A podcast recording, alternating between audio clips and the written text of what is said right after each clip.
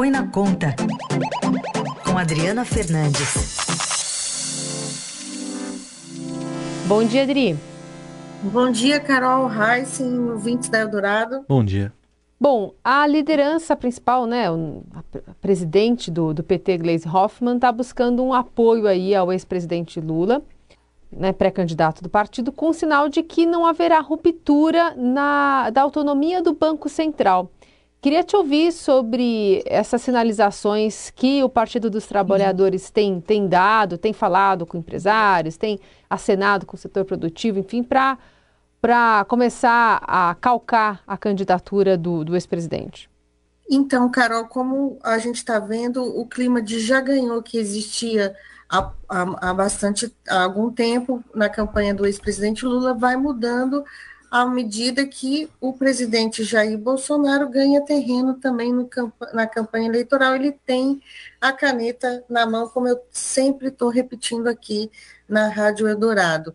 Com isso, o PT está se voltando para uma aproximação maior com os empresários do setor produtivo e também do mercado financeiro. Teve um jantar na segunda-feira da presidente do partido Gleice Hoffmann com representantes do mercado, lideranças do mercado, e nesse jantar ela deu uma frase que o Banco Central, o, Roberto, o presidente do Banco Central, Roberto Campos Neto, fica.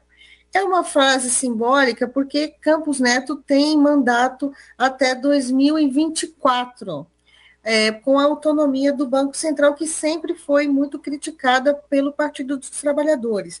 Então, a leitura, a primeira leitura dessa fala da presidente do PT, Gleice Hoffmann, é de que não haverá, de que dos participantes, é de que ela sinalizou que não haverá uma tentativa de ruptura para desfazer a ideia de autonomia do BC.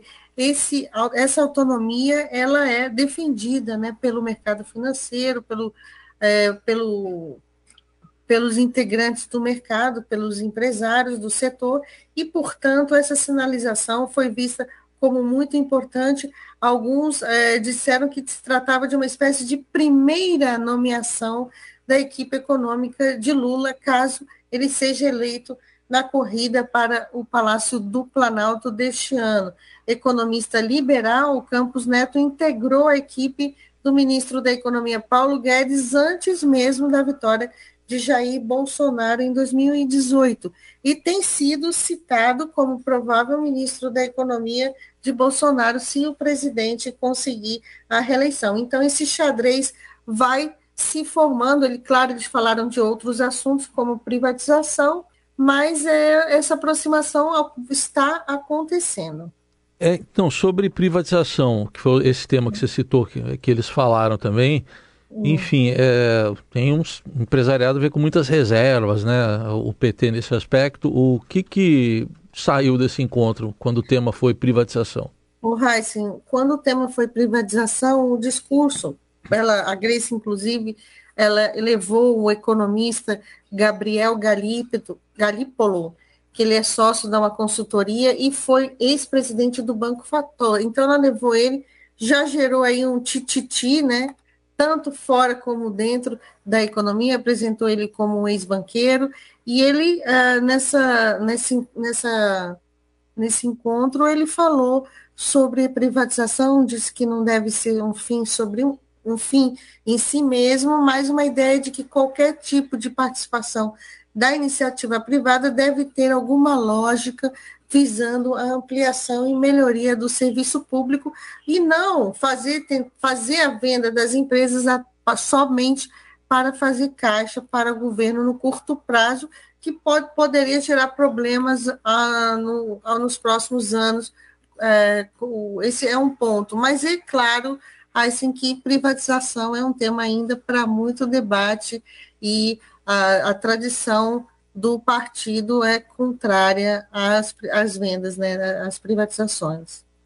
É, e cada vez mais essa discussão da, da Petrobras vai ganhar corpo né, uhum. na, na disputa eleitoral, questões que vão vir à tona, até para se saber em que pé, é, enfim, pode estar o futuro uhum. presidente da República, né, Adri? Carol, ontem foi um dia em que o presidente da Câmara, Arthur Lira, se posicionou contra a lei das estatais, a lei que uh, justamente testa a governança das empresas para bloquear, blindar a, a interferência política nas estatais, e ele disse que vai trabalhar para a mudança das leis eleitorais, das leis da, da lei das estatais, que, por exemplo, exige eh, 10 anos de experiência para o nomeado do, para o comando de uma empresa estatal. Isso é emblemático nesse momento em que a gente está vendo todo esse embrólio em torno da presidência da Petrobras, da escolha do nome da, do, do, próximo presidente da Petrobras e do seu uhum. conselho de administração.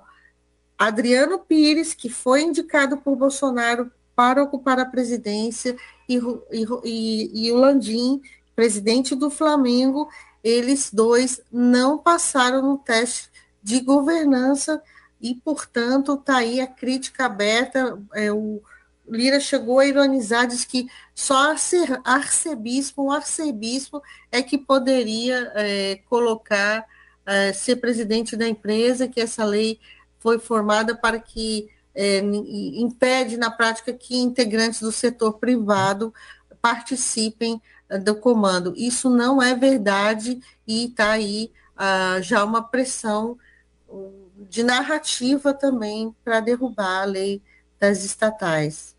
Seguimos acompanhando com a Adriana Fernandes, que volta na sexta-feira aqui ao Jornal Dourado. Obrigada, Adri. Até sexta. Bom, bom dia a todos. Valeu.